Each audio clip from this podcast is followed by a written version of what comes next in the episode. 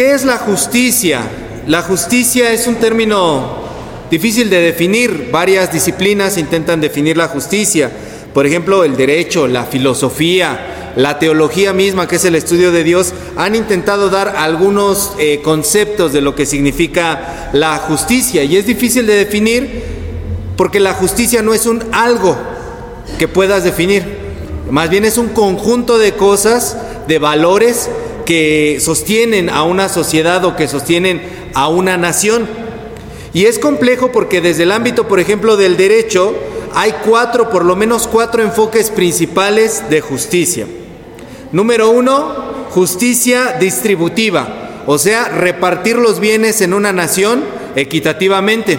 Claro que a la hora de la repartición siempre hay unos que son más iguales que otros, ¿verdad? Y a unos les toca una rebanada de pastel más grandes y a otros de plano no les toca ni las moronas del pastel, ¿no?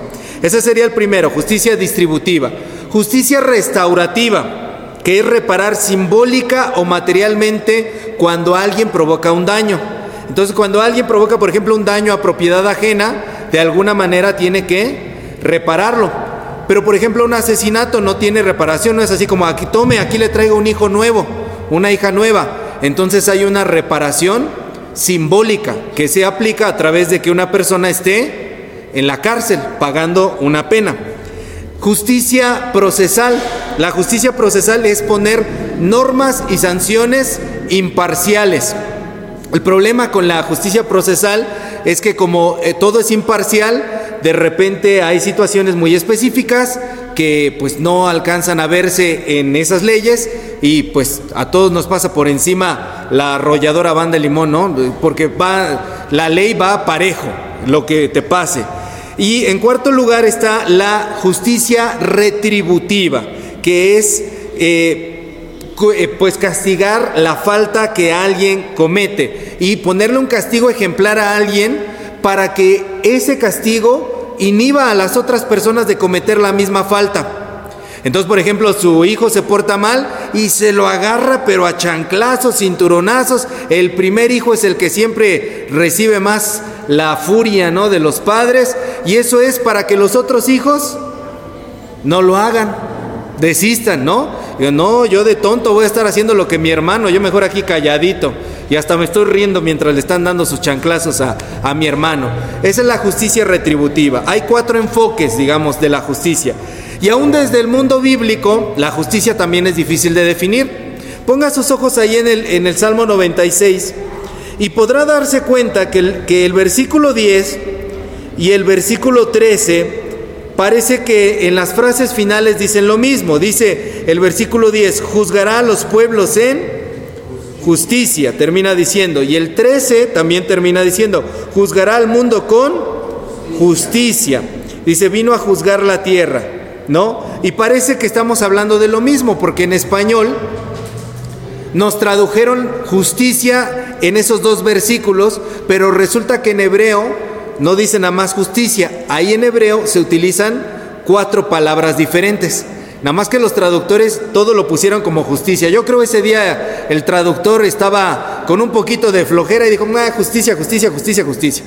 Pero en realidad tienen significados diferentes. En el versículo 10, primeramente dice, Jehová reina. Decide entre las naciones, Jehová reina. Y ese, ese, esa palabra reina es din, que significa gobernar. Y más adelante dice que juzgará a los pueblos. Y esa palabra ya no es din, ya es meshar, que significa igualdad o prosperidad o concordia o rectitud. Entonces, si pudiéramos rehacer la traducción del versículo 10, más o menos quedaría así. Dios gobierna con equidad y rectitud, promoviendo la concordia para la prosperidad de la humanidad. Yo creo que por eso le dio flojera al traductor, ¿verdad? Y dijo, no, Jehová reina y juzgará al mundo con justicia. Y en el versículo 13 encontramos una palabra que es shafat. Y shafat significa pronunciarse por, vindicar a alguien. Y la siguiente vez que aparece justicia dice sedek, que significa equidad o derecho. Y si rehiciéramos el versículo, más o menos quedaría. Dios vino a pronunciarse y a vindicar a los necesitados y hará con equidad y defendiendo los derechos de ellos. Entonces ahora sí le doy la razón al traductor, juzgará al mundo con justicia. En fin, entonces vemos que hay cuatro maneras diferentes de entender la justicia en el mundo bíblico. Desde luego aquí está hablando de justicia a nivel mundial, porque dice que juzgará a los pueblos y a las naciones. Pero como vemos los significados de la justicia en hebreo, no solamente habla de una justicia global. La justicia de Dios trata de integrar todas las cosas. La justicia de, Dios trata de ser retributiva al mismo tiempo que distributiva, al mismo tiempo que de procesal, al mismo tiempo que todo. Es un equilibrio de todo tipo de, de justicia y además es capaz de ver a nivel, a nivel global y de forma específica. Y eso es importante porque, por ejemplo, luego uno tiene una necesidad, sale en el carro y cuando sale en el carro de repente lo para la patrulla. No, mi joven, es que iba a exceso de velocidad. ¿Y qué le dice usted? Hágame favor, joven, por favor, vea, llevamos a mi abuelita aquí enferma. Por eso vamos rápido. Si no, si no nos movemos rápido, se nos queda en el camino. Tenemos que ir rápidamente. Entonces la justicia de Dios no solamente ve a nivel global, sino que es capaz de ver cada caso específico. El policía le dice, bueno, yo le ayudo, pero ayúdeme a ayudarle, ¿no? Móchese con algo, porque si no, no. Y es por eso que a veces las leyes no contemplan esas particularidades, ¿verdad? Pero Dios sí es capaz de ver al mismo tiempo una justicia global y una justicia específica. Y por eso, cuando el salmista contempla la justicia de Dios, el salmista queda maravillado, queda asombrado, porque comprende que la justicia de Dios es de una forma que nosotros no podemos entender. Y a partir de allí, en el versículo 11, vea lo que pasa. Alégrense los cielos y gócese la tierra, brame el mar y su plenitud, regocíjese el campo y todo lo que en él está. Entonces todos los árboles del bosque rebosarán de contento. El salmista se alegra porque ve que la justicia de Dios es una justicia maravillosa y toda la creación invita a toda la creación a que alaben la justicia de Dios. Y podemos ver entonces, hermanos, que esa alegría del salmista es porque dice, la justicia de Dios un día va a venir a esta tierra. Hoy en día vivimos en un mundo injusto, que a pesar de que tiene leyes, y que a pesar de que cada vez se tratan de perfeccionar más esas leyes, de todas maneras es un mundo injusto. Y por eso el salmista le canta a Dios y dice que se alegre toda la tierra porque un día la justicia de Dios va a llegar a esta tierra. Y esa justicia de Dios tiene todas estas características. ¿Y qué es lo que motiva? ¿De dónde surge esa justicia de Dios? Bueno, la respuesta está en el corazón del Salmo. Versículo 9, léalo conmigo, por favor. Versículo 9, ¿qué dice? Adorad a Jehová en la hermosura de la santidad. La justicia de Dios surge de su santidad. Santidad y justicia están indivisibles. Son la misma cosa para el salmista. Eh, dice que no solamente Dios viene a justificarnos, sino que Dios viene a santificarnos. Y eso es algo que nosotros como metodistas creemos. Creemos que cuando tú crees en el Señor Jesucristo y le entregas tu vida y lo reconoces como tu Salvador, entonces Él te justifica, te libra de tus pecados, te salva, te da vida eterna. Pero en ese mismo momento en el que te justifica, te santifica. Esta es una cosa que nos hace diferentes a otras denominaciones en nuestra doctrina y usted lo tiene que entender bien. En el momento en el que el Señor Jesús te libra de tus pecados, el Señor te santifica. Y a veces te preguntan, ¿tú eres santo? No, ¿qué santo voy a ser? Uy, no. Todavía ando por allá y por acá, todavía tengo la cola y los cuernos por allá, porque ando de pingo por acá y por allá. No, hermano. En el momento en el que tú eres justificado, eres santificado al mismo tiempo. Eso quiere decir que Dios te da la capacidad de ser salvo y de poder actuar a partir de ese momento de forma santa. Dios quiere que seas la mejor persona que puedas llegar a ser. Y porque puedes ser santo, también puedes ser justo. con las otras personas. Te puedes comportar de manera justa con las otras personas. Y esta santidad que nos habla el salmista, esta justicia de lo que nos habla el salmista, va más allá de meramente participar en cuestiones del culto. La iglesia no existe solo para adorar a Dios. Y eso es algo que muchas personas no saben, no creen y no reconocen. Hoy en día, hermanos, hay muchas iglesias que se jactan de decir que el propósito por el cual son iglesias es para alabar a Dios. Y por alabar a Dios entienden solamente cantar, adorar con conciertos y música. Pero ese no es el propósito de la iglesia. El propósito de la iglesia es construir el reino de Dios. Compartir la justicia de Dios. Y la verdadera adoración de la iglesia es no solamente cuando nos encerramos en actividades internas, sino cuando salimos. Y de repente hay discusiones en las iglesias, ¿verdad? ¿Para qué vamos a hacer eso? ¿Para qué hacemos esas actividades? Esa gente ni viene al templo. Son como cuando hay. Les llevamos y participan, pero después ya no los volvemos a ver. ¿Qué caso tiene? Hermano, esa es la razón de ser de la iglesia. Si tú piensas que la iglesia existe para hacer cultos, déjame decirte que estás totalmente equivocado. La iglesia existe para compartir la justicia de Dios. Por lo tanto, tenemos que manifestar esa justicia de Dios en acciones a favor de las personas desfavorecidas, acciones en favor de las personas desprotegidas. Y aquí hasta mis compañeros pastores ahí salimos bailando nosotros, porque a veces nos dicen, vas a ir a San Juanico de las Tunas a predicar, pastor, va a ser tu próximo cargo pastoral. Uy, no, yo que voy a estar yendo a San Juanico de las Tunas, ahí ni hay ofrendas, ni hay diezmo, ni hay casa pastoral, ni hay nada. ¿Para qué voy a estar allá? Yo ahí no quiero. Y hay muchos compañeros pastores que son rebeldes, hermanos. Y dicen, yo no voy, y yo no voy, y yo no voy. O van, pero se regresan. ¿Cuánto más nosotros como congregantes a veces también tenemos esa actitud, no? ¿Para qué lo vamos a hacer si ahí no hay money? Dicen en inglés, with money dancing the dog, con dinero baila el perro, ¿no? Y a veces esa es la lógica que nos mueve, a veces es la lógica que nos impulsa, que si no hay billuyo, allí no hay por qué hacer trabajo para la obra de Dios. Pero el Señor Jesucristo siempre estuvo con los desfavorecidos. He venido a proclamar el año agradable del Señor, a darle vista a los ciegos, a levantar a los cojos, a darle el habla a los mudos, a darle a los que no tienen nada. Y por eso la justicia de Dios no se parece a la justicia humana. La justicia de Dios no es punitiva. ¿Sabe lo que es punitiva? de castigo. En cambio, la justicia de Dios es conciliadora, reivindicadora, defensora de los derechos humanos.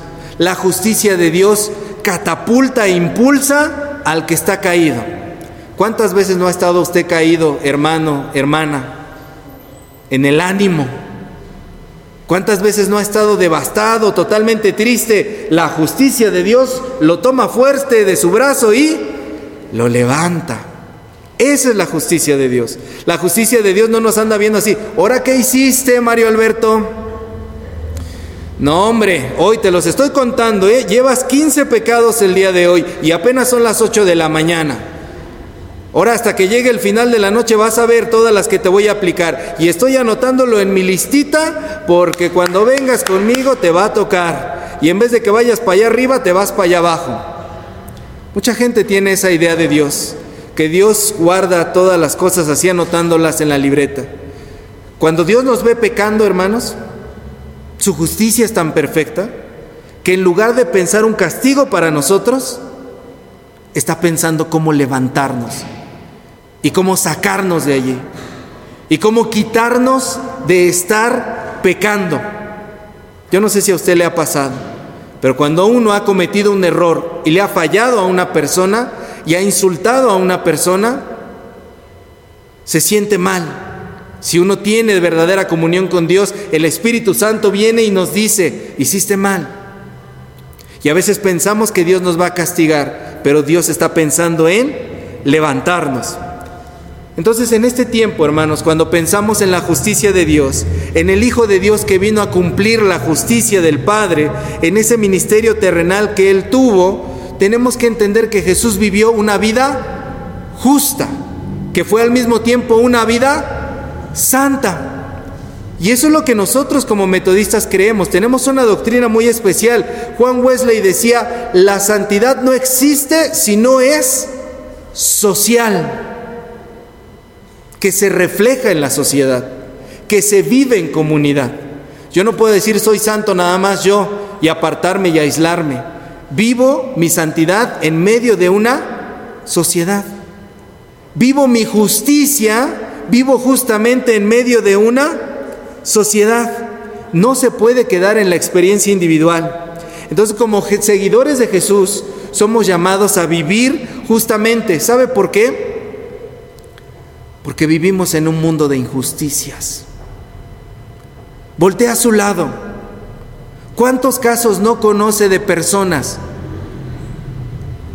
que han sufrido una injusticia?